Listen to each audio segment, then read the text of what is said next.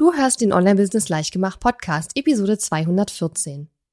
In dieser Episode spreche ich mit Instagram-Expertin Lien Hermann darüber, wie du Instagram und auch andere Social-Media-Kanäle für dein Marketing nutzen kannst, auch wenn du eher introvertiert bist. Herzlich willkommen zu Online Business Leichtgemacht. Mein Name ist Katharina Lewald. Ich bin die Gründerin von Launch Magie und in dieser Show zeige ich dir, wie du dir ein erfolgreiches Online-Business mit Online-Kursen aufbaust. Du möchtest digitale Produkte erstellen, launchen und verkaufen? Das braucht Zeit, doch mit meinen Strategien kommst du schneller ans Ziel. Du lernst außerdem, wie du unternehmerischer denkst, deinen Kopf auf Erfolg ausrichtest und trotz vieler Zweifel endlich aus dem Quark kommst. Und jetzt, lass uns starten.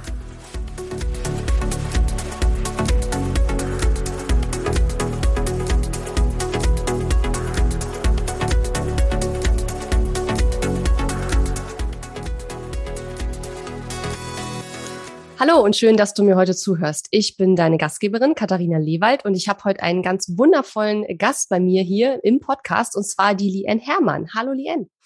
Hallo liebe Katharina.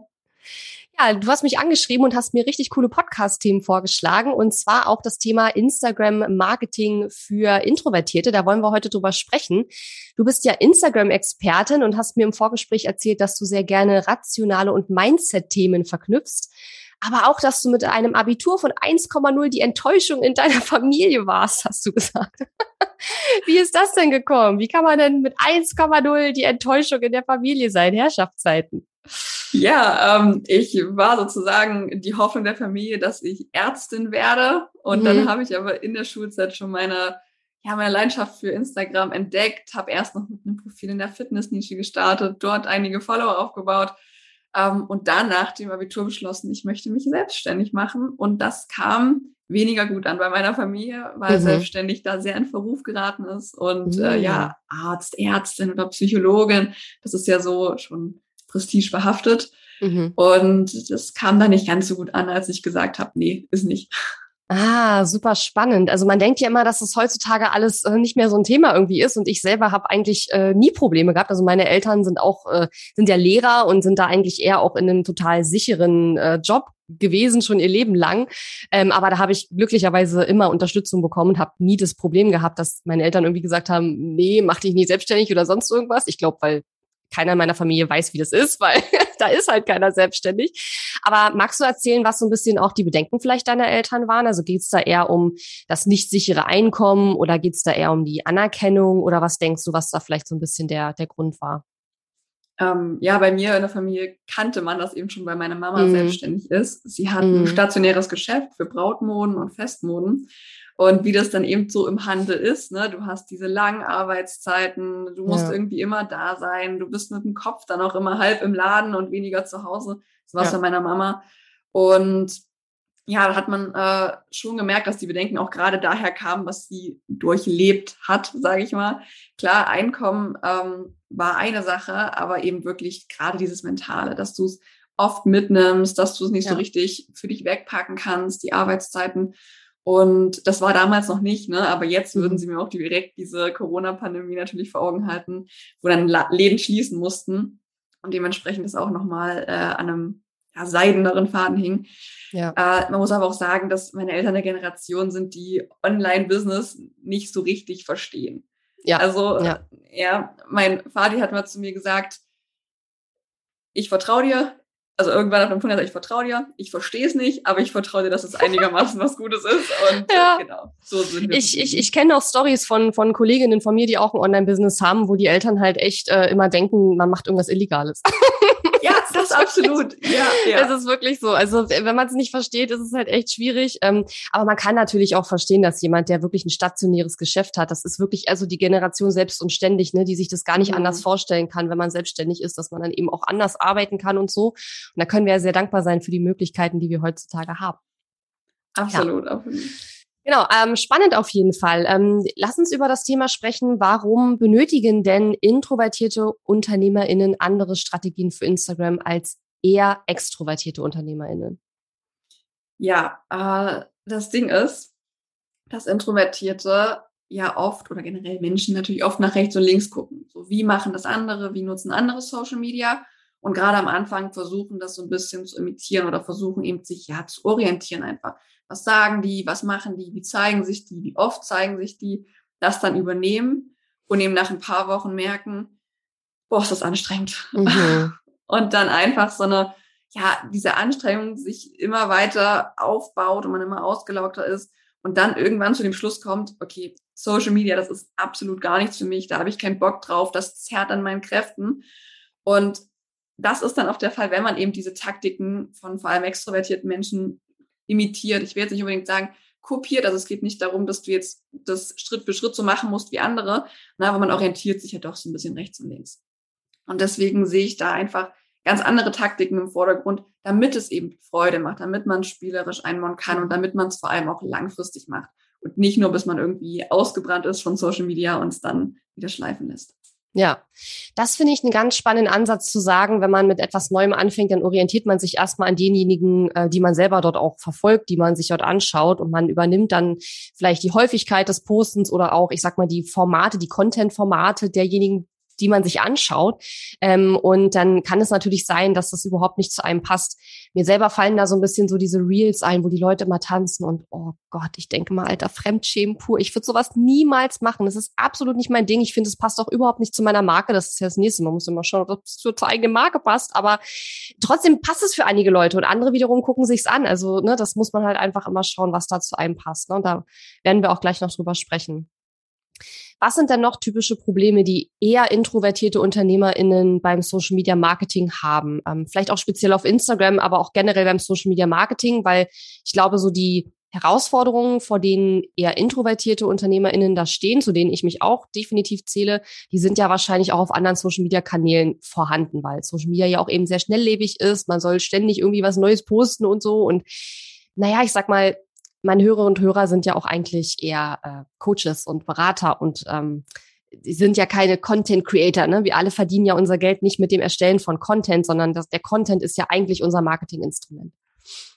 Ja, wo ich da das Problem sehe, ist, dass ganz viel, also generell auch in diesem Online-Marketing-Space, immer mit du musst behaftet ist. Mhm. Also ganz viele verkaufen ja ihren Weg immer so als den einzig wahren. Du musst keine Ahnung, zum Beispiel Webinare machen oder du musst das machen, du musst das machen, du musst so und so oft posten. Mhm. Und ich finde, gerade als introvertierter Mensch darf man diese ganzen Müssens, also dieses Müssen einfach mal loslassen und sich wirklich fragen, was passt zu mir? Also ich bin zum Beispiel nicht davon überzeugt, dass es nur einen einzigen Weg gibt, um seine Produkte zu verkaufen im Internet. Und es gibt Affiliate Marketing, es gibt Social Media Marketing, Online Marketing und so weiter. Und jeder dieser Wege kann funktionieren. Also es geht gar nicht so sehr darum, dieses eine Wundermittel zu finden, sondern das Wundermittel zu finden, was zu einem selber passt.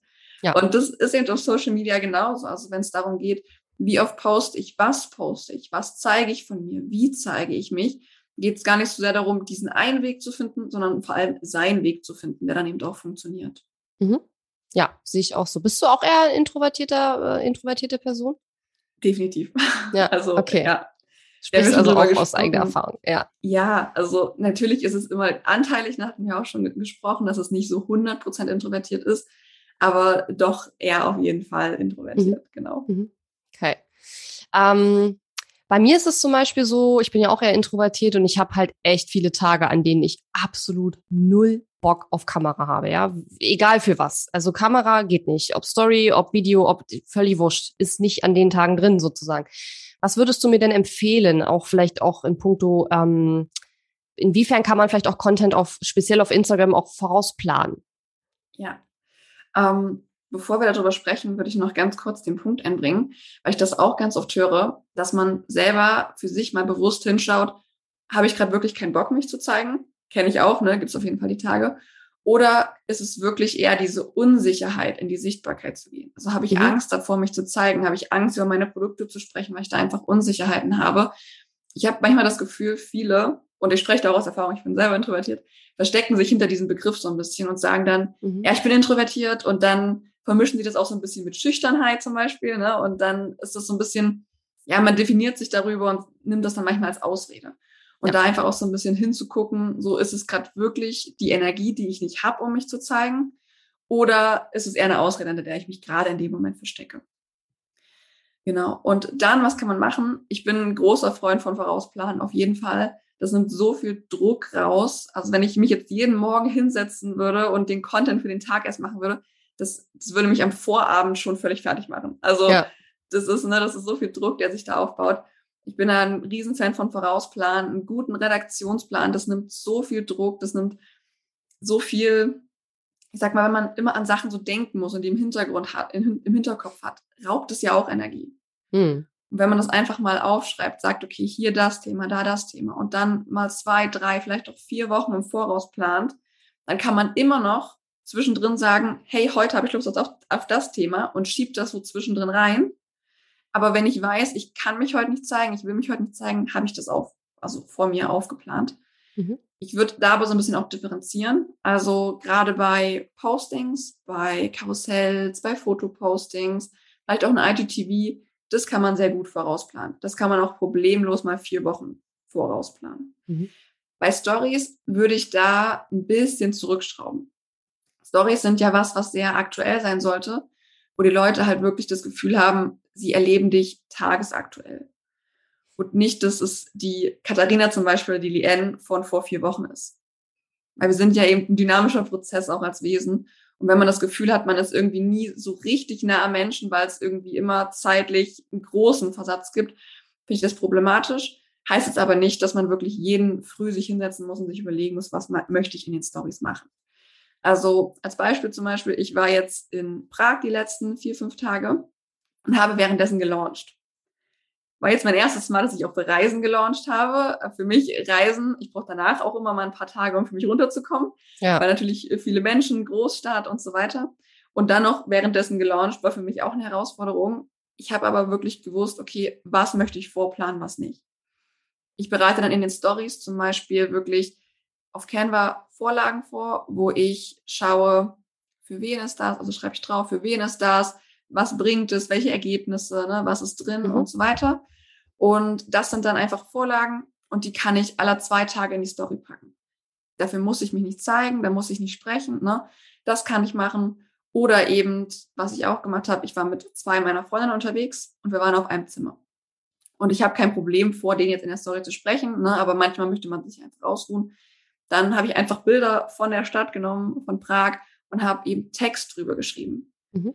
Also ganz oft, wenn man sich nicht zeigen will, kann es schon helfen, einfach Bilder zu nehmen und da Text drauf zu schreiben. Ich habe auch Bilder von mir, wo ich so ein Farboverlay habe, also wo man sozusagen so eine Farbe drüber legt und das ein bisschen transparent macht, wo ich jederzeit einfach Text drüber schreiben kann, wenn ich keine Lust habe, wirklich mich persönlich gerade zu zeigen. Mhm. Das ist wirklich so mein Go-To-Tipp. Du musst in den Stories nicht jeden Tag sprechen, wenn du das nicht möchtest. Das ist völlig in Ordnung und es ist sogar teilweise vorteilhaft. Ja, also wir können diese Introvertiertheit auch als Stärke sehen. Also es geht gar nicht darum, jeden Tag in den Stories aufzutreten, jeden Tag laut zu sein, jeden Tag rum zu reden. Also ich habe das Gefühl, ganz viele denken immer, sie müssen in den Stories reden und deswegen reden sie irgendwas. Aber darum geht's ja nicht. Ja, wir wollen ja Sachen sagen, die wirklich die Zielgruppe trifft, wo sie mhm. sich angesprochen fühlen. Und das kann man auch als Text rüberbringen. Und das funktioniert sogar sehr gut, weil viele eben auch Stories unterwegs schauen, wenn sie gerade keinen Ton anhaben können und dann ist es völlig legitim, auch mal seine Gedanken abzutippen als Textformat. Und auch das ist eben eine schöne Möglichkeit. Auch das kann man mal zwei, drei Tage im Voraus vorplanen, wenn man weiß, man hat gerade nicht die Kapazität. Und wenn man merkt, hey, ich habe das gerade, nimmt man einfach die Kamera raus und filmt sich. Wenn nicht, tippt man es ab oder nutzt vorbereitete Canva-Vorlagen. Ja. Wow, das waren jetzt schon äh, sehr, sehr, sehr viele Tipps. Sehr, sehr cool. Ähm, ich habe, glaube ich, manchmal das Problem, dadurch, dass ich dann halt auch mal ein paar Tage keinen Bock habe, vor die Kamera zu gehen und auch teilweise einfach das nicht schaffe, da irgendwas zu planen oder so, beziehungsweise ich habe ja auch ein Team und dann ist immer die Frage, wer plant da was und so. Ne? Ich mache ja auch nicht mehr alles selber von meinem Content. Aber ich habe dann manchmal so das Gefühl, okay, jetzt habe ich paar Tage nichts erzählt und jetzt habe ich aber so viel zu erzählen eigentlich, was ich jetzt eigentlich der Community gerne mitteilen möchte, dass ich dann denke, okay, das ist jetzt schon wieder alles viel zu viel auf einmal so. Ne? Und ich habe, ich, ich merke auch immer, wenn ich dann zum Beispiel mal zwei, drei Stories mache an einem Tag, dann kriegen die relativ viele Views. Aber wenn es dann irgendwann 20 Stories an einem Tag sind, dann kriegen die hintersten natürlich fast gar keine Views mehr, weil sich nicht alle alles angucken. Und was mir auch aufgefallen ist, ist, dass bei mir zumindestens die Views in der Story am Wochenende exorbitant mehr sind als unter der Woche zum Beispiel auch. Was ich spannend finde, weil ich persönlich am Wochenende glaube ich, eher dazu tendiere, das Handy auch mal wegzulegen und eher in der Woche mir Sachen angucke. Aber gut, meine Kunden sind da vielleicht ein bisschen anders drauf. Ähm, sind das auch so deine Erfahrungen oder hast du da andere Erfahrungswerte? Mm, ja, also gerade am Wochenende merke ich, dass der Samstag zum Beispiel bei mir oft schwach ist. Mhm. Der Sonntag ist dann stärker. Mhm. Mm, und ich finde, da ist auch wieder so Balance das Wort. Also ich weiß, dass bestimmte Zeiten besser funktionieren. Wenn ich aber weiß, dass ich zu diesen Zeiten nicht funktioniere, ja, ja nützt dann, einem das nichts. Ja. Dann, dann nützt einem das nichts. Genau. Es ist halt auch, ich mache zum Beispiel unheimlich gerne Live-Trainings über Zoom oder auch über Webinaranbieter. Ich weiß aber, dass ich zu bestimmten Zeiten, wo vielleicht zehn Prozent mehr zugucken würden, einfach nicht gut performe. Mhm. Und dann nutze ich das auch nicht. Ja, also wenn man sagt, ey, am Wochenende, da ist Stories für mich einfach nicht drinne, auch wenn sie vielleicht zehn Prozent mehr Views kriegen würden, völlig in Ordnung. Mhm. Ja.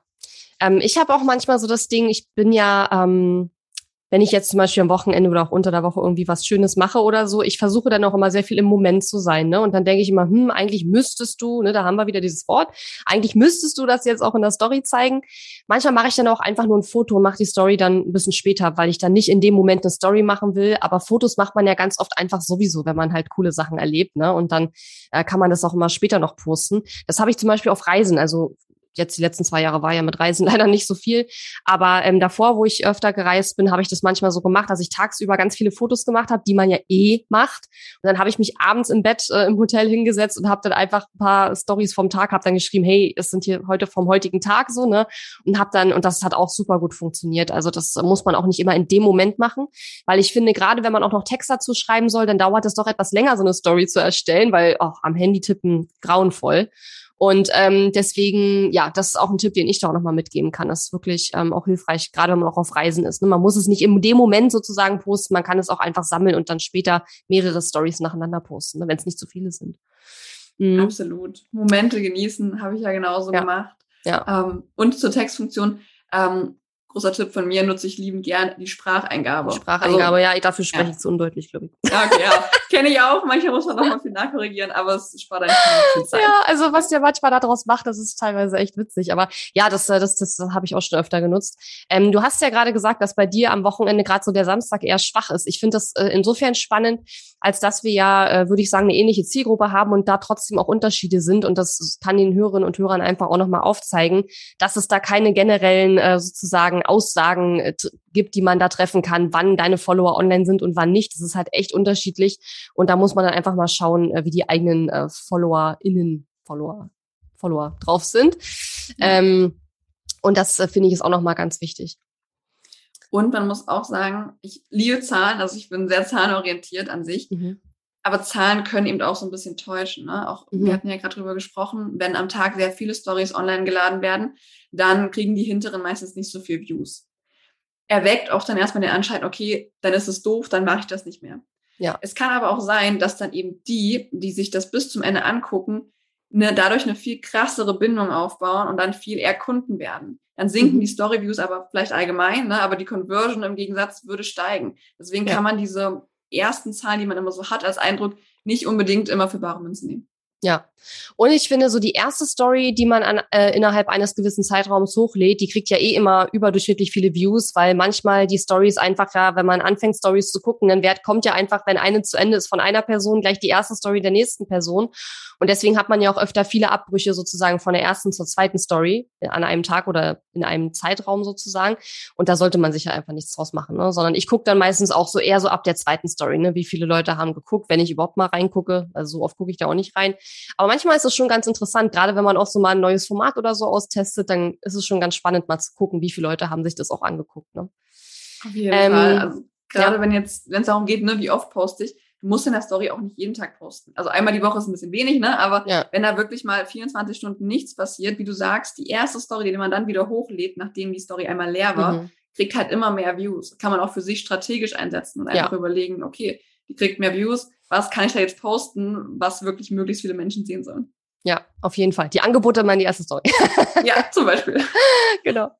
Okay, ähm, ich würde jetzt auf jeden Fall nochmal auf ein Thema eingehen, was mich in letzter Zeit unglaublich viel beschäftigt. Und das ist das Thema ähm, Oberflächlichkeit von Inhalten auf Social Media. Also viele meiner Hörerinnen ähm, und Hörer bevorzugen ja eher Content mit Tiefgang und sind deshalb wahrscheinlich auch nicht so eine großen Fans von, von Social Media Marketing und von so schnellem oberflächlichen Content, weil viele meiner Hörerinnen und Hörer halt mittlerweile verstanden haben und auch selbst gespürt haben, dass man äh, viele Dinge eben nicht in weiß ich nicht, 20 Sekunden irgendwie klären kann oder so. Und ähm, das ist mir als Business Coach auch über die letzten Jahre immer mehr aufgefallen. Also kurze Tipps und Tricks sind schön, aber damit baue ich ja kein Business auf. Ne? Das ist einfach zu wenig Tiefgang.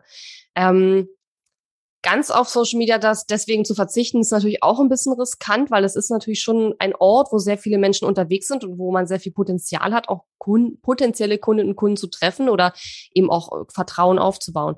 Ähm, wie kann man denn Social Media Marketing trotzdem für sich nutzen und speziell auch Instagram, wenn man nicht so ein großer Fan von diesem schnellen, oberflächlichen Content ist?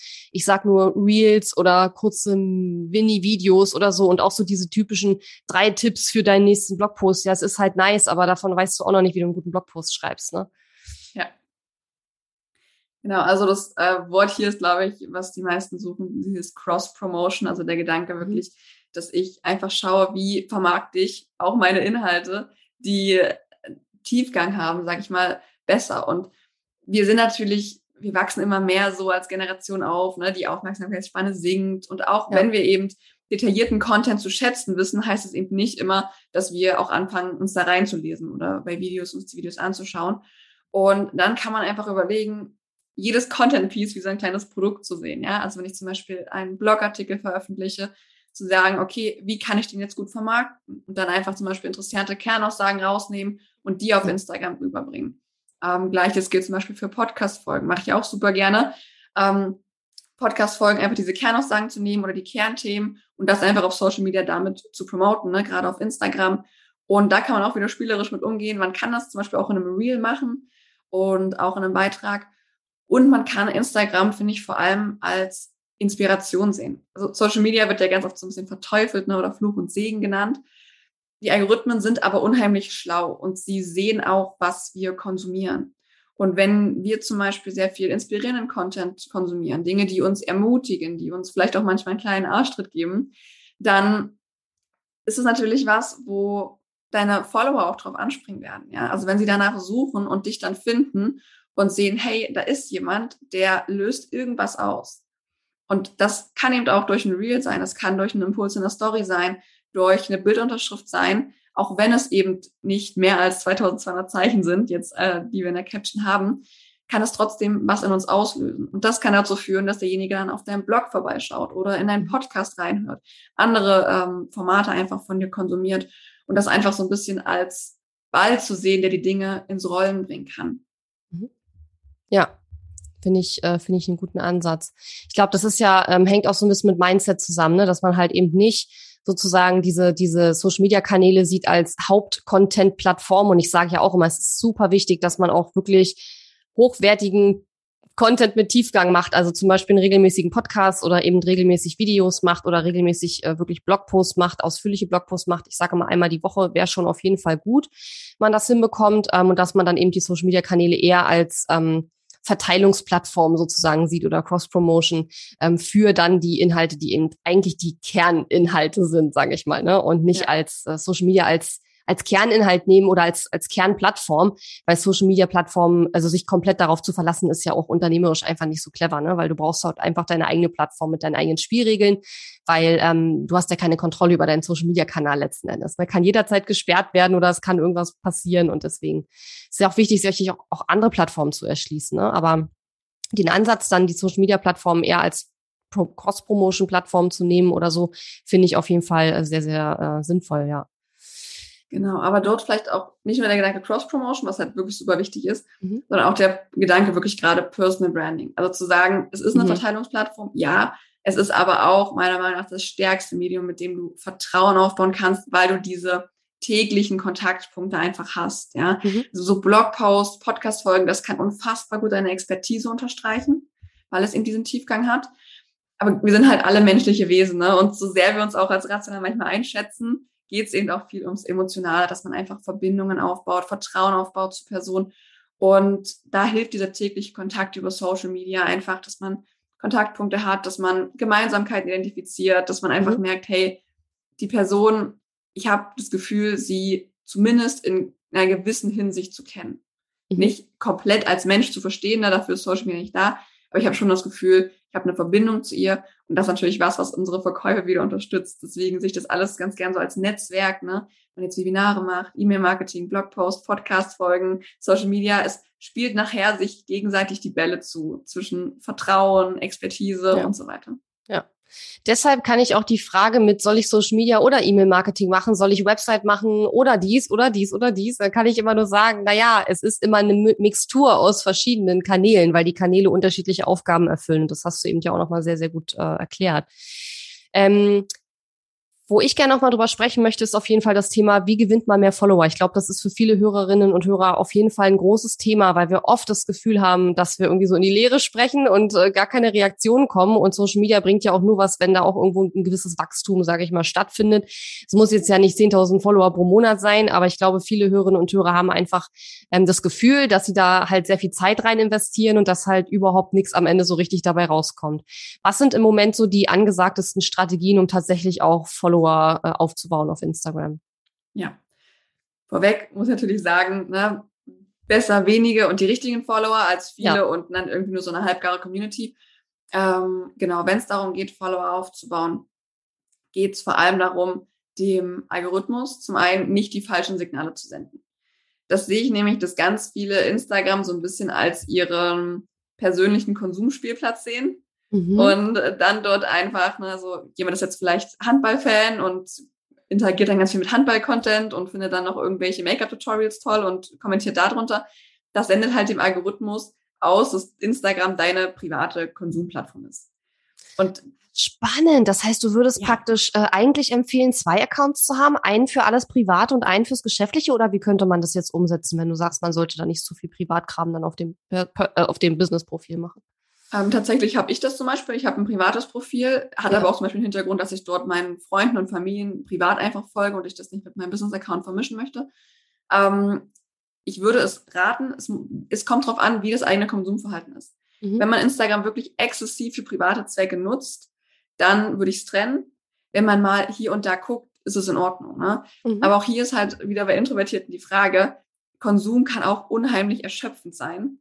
Also hier auch der Appell, so ein bisschen sich zu hinterfragen, schaffe ich es wirklich nicht auf Social Media zu posten oder erschöpfe ich mich schon so krass in meinem ja. Konsum, dass ich ja. dann einfach die Energie dafür nicht mehr habe. Ja, ja, ja ich habe keine Zeit auf Instagram zu posten. Hast aber gerade eine Stunde TikTok-Videos geguckt. Also ich meine, das ist halt, ja, da muss ja. man sich schon wirklich auch selber mal so ein bisschen äh, kontrollieren oder regulieren, sage ich mal. Hm? Oder Absolut. darf. ja, ja, darf. Mhm. Genau, also da einfach schauen, was sendet man dem Algorithmus für Signale, ne? Womit interagiert man hauptsächlich, wem folgt man, ähm, welche Hashtags verwendet man. Das sind alles so Kleinigkeiten, die aber der Algorithmus, der ja eine unheimlich komplexe Logik im Prinzip einfach nur ist, mit in seine Abwägungen zieht und dich dann einfach in bestimmte Nischen reinsteckt. Also mhm. du kannst gerne mal einfach als Test deine Explore-Page öffnen. Bei Instagram ist unten links so eine kleine Lupe, das zweite Zeichen. Und da sieht man einfach, was der Algorithmus dir für Content-Inhalte zuordnen würde. Ja? Mhm. Und wenn da mach, eben. Ich mach meins mal auf, meins gerade mal ja. auf, während du, während du redest. Und äh, ich sehe bei mir ganz viele Waschbären. Okay. Gut.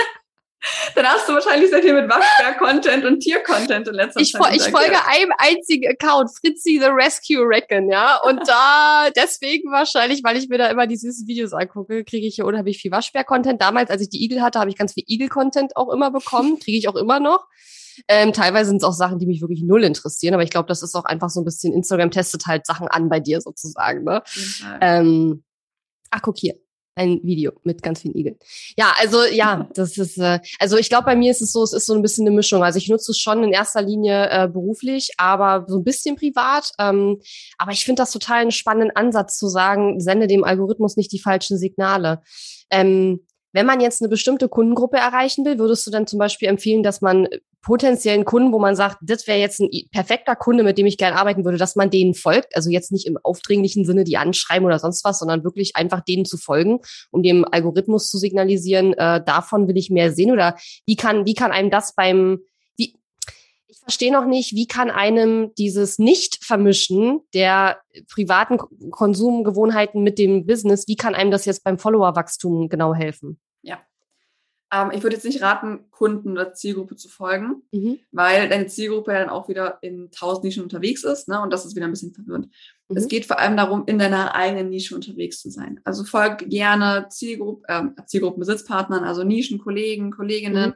Interagiere mit deren Content, um einfach zu zeigen, hey, das ist so meine Nische. Also der Algorithmus wird es jetzt nicht so spezifisch festmachen und sagen, du bist Ernährungsberaterin für Frauen ab 40, die mit Low Carb abnehmen wollen, so ja. spezifisch nicht, ne? aber du kriegst dann schon mal diesen Begriff Ernährung, vielleicht auch Low Carb zugewiesen. Und dann kann der Algorithmus dich da einordnen. Und da ist es halt wichtig, dass du Leute aus deiner Nische einfach folgst, mit deren Content auch interagierst. Ja, wenn du jetzt zum Beispiel viel Waschberg-Content angezeigt bekommst, dann hast du das wahrscheinlich einfach viel dir angesehen, vielleicht auch mhm. geliked, vielleicht auch mal einen Kommentar hinterlassen oder abgespeichert. Und da geht es wirklich darum, das viel zu, damit viel zu interagieren. Und dann kann man zum Beispiel das kennt ihr vielleicht auch, wenn ihr Leuten folgt auf Instagram, also auf diesen Abonnieren-Button klickt, klappt sich so ein, so ein Fensterchen aus, wo dann mhm. weitere Profile vorgeschlagen werden. Mhm. Der Algorithmus baut diese Vorschläge eben darauf auf, in welche Nische du einkategorisiert worden bist. Mhm. Und wenn jetzt zum Beispiel jemand dir folgt und dann da Profile sind, die mit dir viel interagieren, die eine ähnliche Nische haben, werden die da vorgeschlagen. Und dann mhm. wird natürlich dort eher gefolgt. Verstehe ich dich jetzt, dich jetzt richtig, dass wenn ich jetzt Ernährungsberaterin bin, dass ich dann vor allen Dingen mit anderen Ernährungsberatern, äh, Content von anderen Ernährungsberatern äh, interagieren soll? Es macht Sinn, dann in dieser Nische Ernährung aktiv mhm. zu sein, genau. Das können andere mhm. Ernährungsberater sein, das können auch Seiten sein, die über Ernährung generell informieren. Der mhm. Algorithmus sollte aber schon merken, das ist das Hauptinteresse. Ah, spannend. Ja. Ja, also verstehe. So mhm. eine Sache über die Vorschläge aber der Algorithmus wird dann natürlich dann auch ähm, unter den Hashtags sich vermehrt ausspielen, wenn er merkt, die Hashtags passen wirklich zu dir. Also das sind wirklich Hashtags, die deine Nische beschreiben. Dann kann man darüber wachsen. Dann werden die Reels zum Beispiel auch besser ausgespielt, wenn du in eine bestimmte Nische einkategorisiert worden bist. Mhm. Das ist so eine Sache, also dem Algorithmus die Signale ja. senden.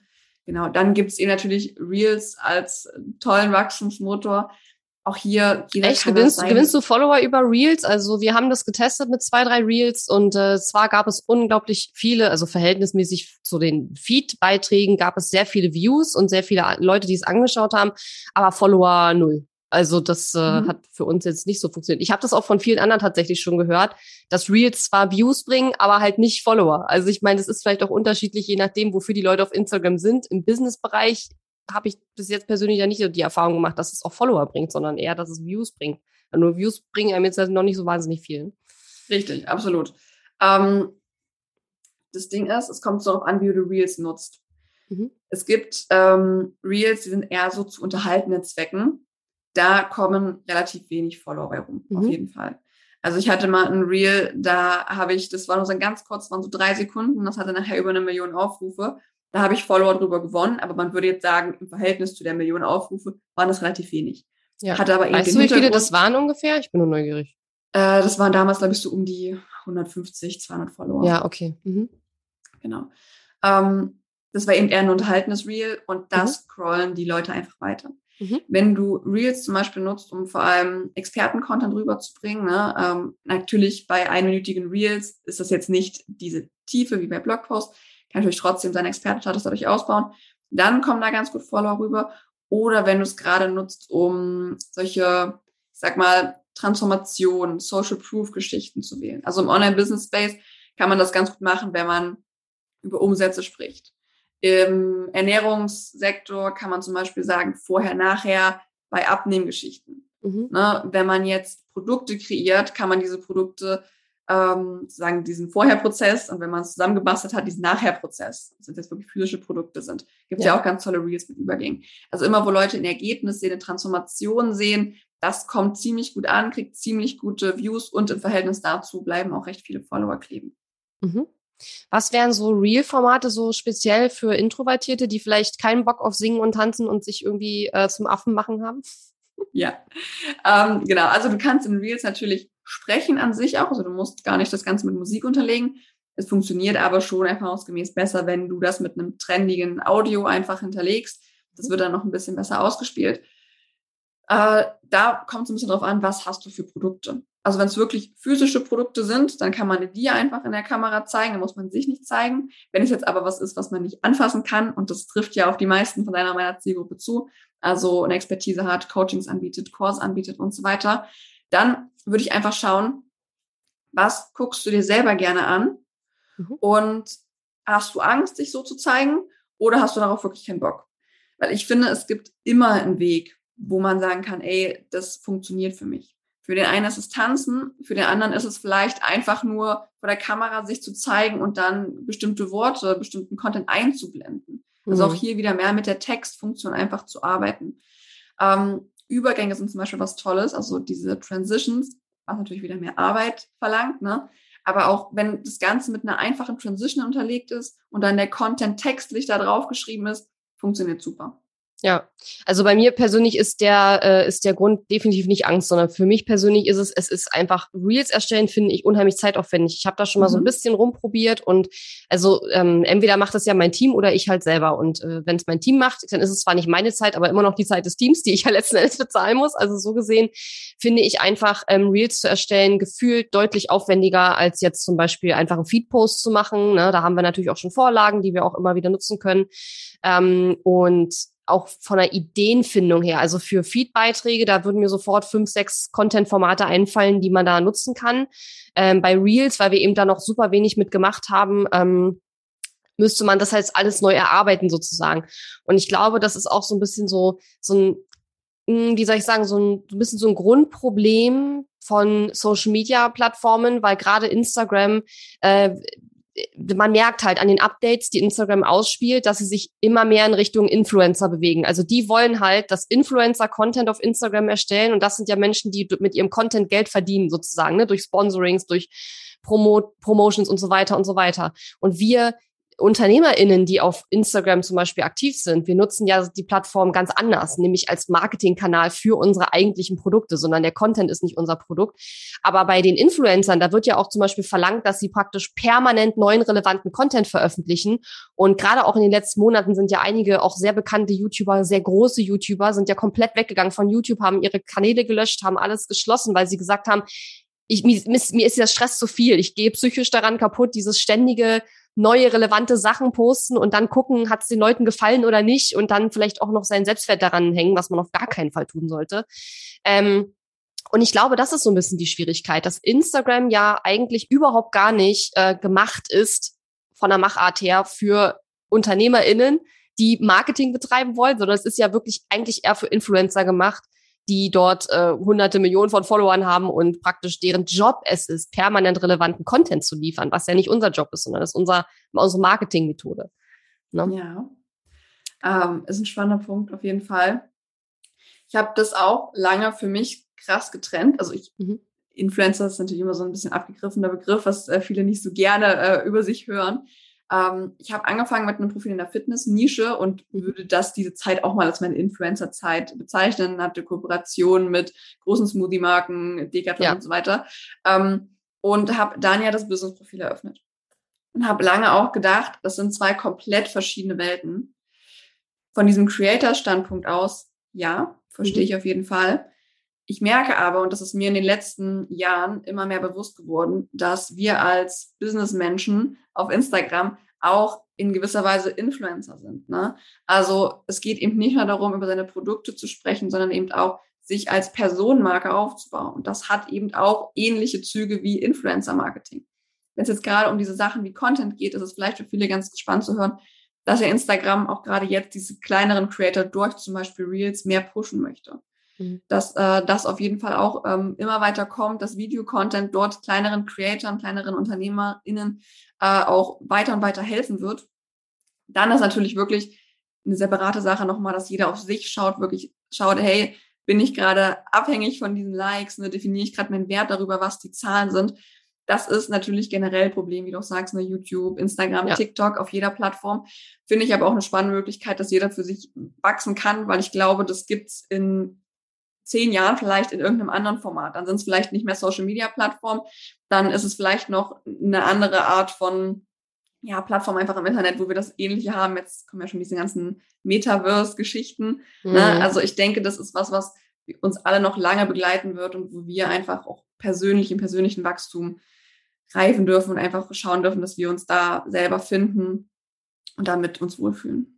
Ja, ich glaube, das ist auch ein ganz wichtiger Mindset-Shift, was du gerade gesagt hast, nämlich, dass man sich als Unternehmer, Unternehmerin äh, nicht nur denkt, okay, ich will meine Dienstleistung, meine Produkte verkaufen, sondern dass man dieses eine Marke aufbauen, ob das jetzt ein Personal Brand ist oder nicht, ist jetzt erstmal egal, aber das ist auch ein Teil des Jobs, wenn man Unternehmerin oder Unternehmer ist und einfach ähm, ein Business aufbauen will. Und ich glaube, das ist etwas, was ganz viele am Anfang total unterschätzen und wo sie dann, wenn sie angefangen haben, nach einer Weile merken, dass sie da absolut keinen Bock drauf haben. Und warum, glaube ich, auch einige ähm, dann wieder rausgehen aus diesem Online-Business und aus diesem Online-Marketing-Bereich, weil sie halt merken, okay, ohne in gewisser Weise Markenaufbau zu betreiben, ist es halt unglaublich schwer. Und das ist, glaube ich, ein Punkt, den viele am Anfang überhaupt nicht auf dem Schirm haben, weil viele denken so, ach, ich erstelle ein Produkt, dann äh, stelle ich es auf meine Website und dann kommen halt irgendwie die Kunden und voll gut. Aber das halt heutzutage, wo es auch in vielen Bereichen ja auch schon ein riesengroßes Angebot mittlerweile gibt, auch durch die Corona-Krise natürlich befeuert, dass es jetzt viel mehr Kurse gibt und viel mehr Online-Content gibt, als es davor gab. Und davor gab es auch schon super viel. Ähm, und ich glaube, das ist etwas, was einem auch gerade, wenn man so in diesen Bereich reingehen will, halt super klar sein muss, dass es ohne oder sagen, sagen wir es mal so, wenn du gewisse Preise auch nehmen willst, ist es ohne Markenaufbau eigentlich völlig unmöglich. Wenn du jetzt natürlich irgendwie 20 Euro Kurse über Udemy verscherbeln willst, äh, okay, dann brauchst du vielleicht nicht unbedingt eine Marke aufbauen, aber das reicht auch nur für ein, wahrscheinlich für ein Nebeneinkommen, außer du machst irgendwie Programmierkurse oder sowas, keine Ahnung. Und die einfach in solchen Massen verkauft werden, dass es dann trotzdem am Ende eine Menge Geld rauskommt. Aber für alles, was nicht in diese Richtung geht, glaube ich, äh, ist es unumgänglich, eben auch eine Marke aufzubauen. Ich finde, das hast du gerade nochmal sehr gut äh, auf den Punkt gebracht dass man eben sagt, okay, ähm, das ist ein Mindset-Shift. Benutze das wirklich, also betrachte diesen Markenaufbau mit als, als Teil deines Jobs, wenn du ein Online-Business aufbauen möchtest und äh, nicht so als, oh, das muss ich ja machen. Ja, das gehört halt einfach dazu. Ne? Ja. Das ist sehr ähm, schön zusammengefasst, ja. Ich würde auf jeden Fall zum, äh, bevor wir zum Ende kommen, nochmal über das Thema Live-Videos sprechen. Denn Live-Videos auf Instagram sind für mich persönlich gerade im Moment so Neben den Stories, die mache ich auch ganz gerne, aber Live-Videos mache ich auch gerne. Und das, bei Live-Videos habe ich aber das Gefühl, ich kann da wirklich, also da kann man ja mehr reinpacken, weil die können ja auch länger sein. Und da habe ich das Gefühl, ich kann mehr in die Tiefe gehen und ich kann halt wirklich zeigen, was ich kann und nicht immer nur so kleine Snippets hier und da so. Ne? Ähm, was sind denn so deine Erfahrungen mit Live-Videos und hast du da vielleicht auch noch so ein paar Tipps? Ähm, weil ich habe so ein bisschen das Problem, ich habe halt schon mal überlegt, ich würde eigentlich super gerne Live-Videos machen und die dann auch als Podcast wieder verwenden, weil die Themen sind die gleichen, es würde sich eigentlich super eignen. Problem ist, man kann, soweit ich weiß, ja keine Live-Videos auf Instagram vorplanen und ich batche natürlich meine Podcast-Episoden. Ja, das heißt, ich zeichne ja Wochen vorher die Episoden schon auf und wenn ich die aber als Live-Video machen würde, könnte ich das nicht und deswegen kommt es nicht in Frage leider. Ähm, aber abgesehen mal von meinem sehr speziellen Problem, ähm, was sind so deine Erfahrungen mit Live-Videos und ähm, was kannst du auch da introvertierten UnternehmerInnen äh, empfehlen? Ja, Live-Videos, ähm, hier auch eine schöne Übung. Ne? Das Live-Videos sind ja Sachen, die meistens nicht die tollsten Zahlen kriegen. Also Karussells, Reels, das sind alles Sachen, die besser funktionieren zahlentechnisch als mhm. Live-Videos. Mhm. Bei mir gibt es dann immer die Unterscheidung zwischen Wachstumscontent und Kundengewinnungscontent. Mhm. Kann man so wie extrovertiert und introvertiert nicht komplett trennscharf immer abgrenzen. Aber es gibt eben einfach Sachen, die tragen eher zum Wachstum bei. Das ist sowas wie Reels, das sind Karussells. Und es gibt Sachen, die tragen eher zur Kundengewinnung bei.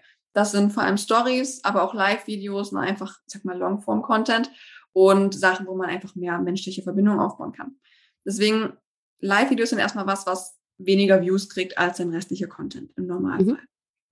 Und das ist auch völlig in Ordnung so, weil ne, dich sehen viele Menschen, aber nicht alle davon wollen und werden zu Kunden. Und das ist auch völlig in Ordnung. Wenn es jetzt darum geht, ich bin introvertiert, ich traue mich das nicht, würde ich dir raten, und das ist wundervoll, dass Instagram das jetzt eingeführt hat in den letzten Wochen. Es gibt diese Live-Funktion, dass man das einmal für sich testen kann, also zu Übungszwecken live gehen kann, ohne dass das andere sehen, das mhm. einfach zu üben und auch wieder den Druck rauszunehmen. Also wenn man wirklich live geht, dann zu sagen, ich gehe jetzt mal fünf Minuten live und es ist auch völlig in Ordnung, wenn es nicht mehr ist. Mhm. Oder wie du vorhin gesagt hast, ne, dass du dann ein paar Tage keine Stories machst und dann hat sich irgendwie so viel aufgestaut und man will dann aber auch nicht zu viel in den Stories erzählen dann einfach zu sagen, hey, ich starte jetzt spontan ein Live-Video und erzähle darüber. Dann sind auch nicht ganz so viele Zuschauer dabei, wenn man spontan macht ne, und kann so erstmal reinkommen in die ganze Sache. Und was auch immer toll ist, ist einfach zusammen live zu gehen mit jemand anderem. Dann hat man eben nicht diese Monolog-Geschichte, sondern mhm. ist wirklich im Dialog. Und das hilft einfach auch viel nochmal da, ja, nicht diese Gesprächspausen aufkommen zu lassen oder zu viel Unsicherheit aufkommen zu lassen, sondern einfach jemandem ein Gespräch zu kommen und das dann live auszustrahlen. Und das kann man dann genau abspeichern, als IDTV hochladen oder runterladen, das Audio extrahieren und als Podcast nutzen. Genau. Ja, aber die äh, Möglichkeit, das vorauszuplanen, so Live-Videos gibt's ja nicht, ne? Bei Instagram. Wie meinst du vorausplanen? Also was genau meinst du? Ähm, na, bei, bei Facebook zum Beispiel, da kannst du ja ein Video aufzeichnen, kannst es bei Facebook als Video hochladen, aber er spielt es dann als Videopremiere aus. Das heißt, es sieht aus, als wäre es ein Live-Video, als wäre es gerade live gestreamt, aber ist es eigentlich nicht, sondern es ist halt eine Live-Premiere oder Videopremiere oder wie das heißt. Sowas gibt's bei Instagram meines Wissens nicht, oder? Nee, das gibt's nicht. Ja. Also du kannst ja. natürlich IGTVs dann vorplanen, dann werden jetzt normale Videos hochgeladen, ähm, aber es wird dann nicht als Stream angezeigt. ja, nicht. ja, verstehe. Also bei mir wäre so ein bisschen einfach das Problem, dass ähm, Podcast, der Podcast soll eigentlich das Exklusive sein. Und wenn ich aber das Video natürlich immer schon ein paar Tage vorher auf Instagram gemacht habe, und dann müsste ich ja wirklich einmal die Woche ein Video machen und könnte das nicht mehr sozusagen, so wie die Podcast-Episoden eben im Voraus aufzeichnen, also mehrere auf einmal. Und deswegen das ist im Moment so ein bisschen der, das, was mich davon abhält, ähm, das so zu machen. Aber grundsätzlich ist es wahrscheinlich immer clever, ähm, solche, solche Inhalte auch mehrfach zu verwerten und nicht nur einmal sozusagen das dann dahin zu stellen. Ne? Genau, ja. aber auch in dem Fall könntest du natürlich dann einfach diese Aufzeichnung, wenn du die eh vorher gemacht hast, als IDTV zum Beispiel hochladen, dann ist es kein Live, aber es ist ja im Prinzip das gleiche Format. Im Livestream gucken sich das ja eh nicht so viele meistens an, wie dann ja, nachher die Aufzeichnung. Und dann hat man das da einfach noch für die, die es da schauen wollen, auch parat. Ja gut, aber im Podcast habe ich ja kein Video. Wenn ich jetzt genau, Podcast dann aufnehme. würdest du es wahrscheinlich die, müsstest du noch eine Kamera mitlaufen lassen. Ach so. Ähm, und mhm. die dann dazu aufzeichnen. Ja, genau. ja, verstehe. Cool. Ja, das waren sehr viele äh, praktische und sehr viele spannende Tipps. Vielen, vielen Dank. Wenn man mehr von dir wissen will, Diane, wo findet man dich denn? Am einfachsten auf Instagram, da bin ich auch am aktivsten, erreicht mich am besten. Mein Name ist ja ein bisschen speziell mit sehr vielen Doppelungen drinne. Also ähm, auf Instagram einfach mal nach L-E-E-A-N-N-E Hermann äh, suchen. Äh, ich habe jetzt auch neuerdings äh, jemanden, der denkt, er müsste mich faken. Also falls da noch eine Eins im Namen ist, bin das nicht ich. Das ist dann ein Fake-Profil von mir. Ähm, genau. Also ja, wir verlinken dein, dein Insta-Profil auf jeden Fall auch nochmal äh, in den Shownotes. Damit man dich leichter finden kann. kommt man dann auch zur Website und so weiter, ja. falls da noch Fragen sind super. Vielen, vielen Dank. Das war sehr, sehr spannend äh, und ähm, ja, spannendes Gespräch. Und ich glaube, da haben jetzt äh, die Hörerinnen und Hörer bestimmt ganz viel mitgenommen, wie sie Instagram auch für sich nutzen können, auch wenn sie eher introvertiert sind und vielleicht nicht permanent Bock auf äh, Dauerbeschallung äh, haben sozusagen. Ähm, und was ich auch auf jeden Fall nochmal ganz wichtig finde, einmal ähm, nochmal als Wiederholung, dieses äh, Thema Mindset, also dieses Brandaufbau wirklich als Teil des Jobs zu sehen und nicht als äh, ein notwendiges Übel sozusagen, sondern es gehört einfach dazu. Und zum anderen, was ich auch nochmal ganz wichtig finde, nochmal ähm, wiederholen möchte, das eigene Konsumverhalten auch mal zu überprüfen. Auch, aber nicht nur wegen des Algorithmus, sondern auch einfach, um zu schauen, ähm, wie viel Zeit verbringe ich vielleicht auch mit unnötigen Sachen, wo ich in der Zeit vielleicht tatsächlich was Sinnvolles machen könnte.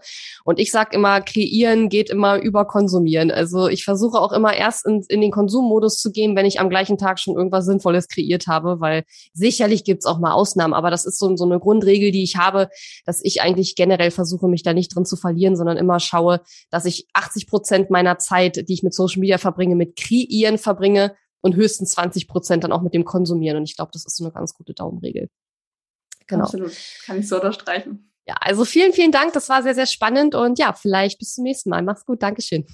Vielen Dank, dass ich hier sein durfte. Ciao. Tschüss. Die Episode ist zwar zu Ende, aber wir müssen uns noch nicht verabschieden. Geh auf katharina-lewald.de slash Fahrplan, um dir meinen 5-Tage-Challenge-Fahrplan herunterzuladen, der dir helfen wird, deinen ersten oder nächsten Launch mit einer 5-Tage-Challenge zu planen. Auf meiner Website unter katharina-lewald.de findest du außerdem viele weitere hilfreiche kostenlose Ressourcen für dein Online-Business und einen Link zu meiner kostenlosen Facebook-Community.